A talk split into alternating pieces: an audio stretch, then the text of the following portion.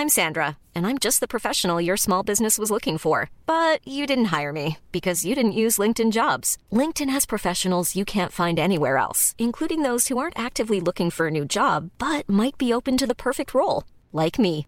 In a given month, over 70% of LinkedIn users don't visit other leading job sites. So if you're not looking on LinkedIn, you'll miss out on great candidates like Sandra. Start hiring professionals like a professional. Post your free job on linkedin.com/people today. Eu sou Mário Persona e essas são as respostas que eu dei aos que me perguntaram sobre a Bíblia. Você perguntou com base em que nós podemos afirmar que as cartas que foram enviadas às sete igrejas nos capítulos 1 e 2 de Apocalipse representam o testemunho da igreja aqui na terra e não são apenas simples cartas. Na verdade, elas também são simples cartas, e este é um princípio que você encontrará em toda a Bíblia. Por exemplo, os salmos são canções, e ao mesmo tempo, eles são a expressão do salmista. Mas é inegável que são também proféticos, pois você encontra ali salmos como o 22, que descreve a morte de Cristo na cruz, e muitos outros salmos que falam dos sofrimentos do remanescente judeu que irá se converter após o arrebatamento da igreja.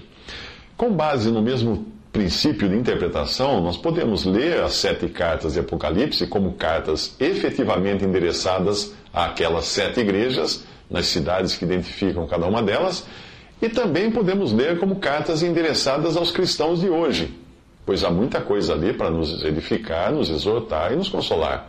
É o caso de todas as epístolas dos apóstolos também. Elas têm um endereço primário, que é a Assembleia, por exemplo, de Corinto, ou um irmão, por exemplo, Timóteo, a quem a carta é endereçada, mas também são a palavra de Deus endereçada a cada um de nós dois mil anos mais tarde. É como se ouvíssemos Pedro dizendo: Mas também eu procurarei em toda ocasião que depois da minha morte tenhais lembrança destas coisas. 2 Pedro 1,15. Quando ele, como ele ia fazer as pessoas terem lembrança dessas coisas depois da sua morte? Pelas suas cartas. Quando eu falei das sete cartas de Apocalipse, em O Evangelho em Três Minutos, eu concentrei-me em seu caráter profético. E Apocalipse é um livro profético. Lembrando sempre que a chave do próprio livro é dada logo no início, quando o Senhor dá a João instruções precisas das três divisões da revelação.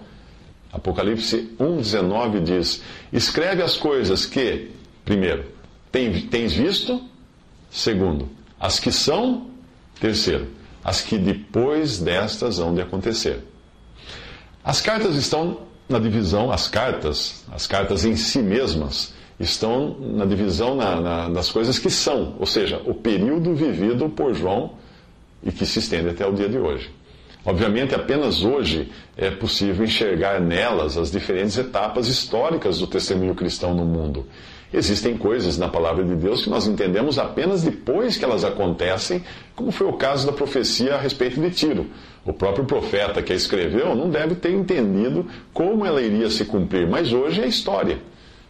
Então nós olhamos para trás e vemos como foi.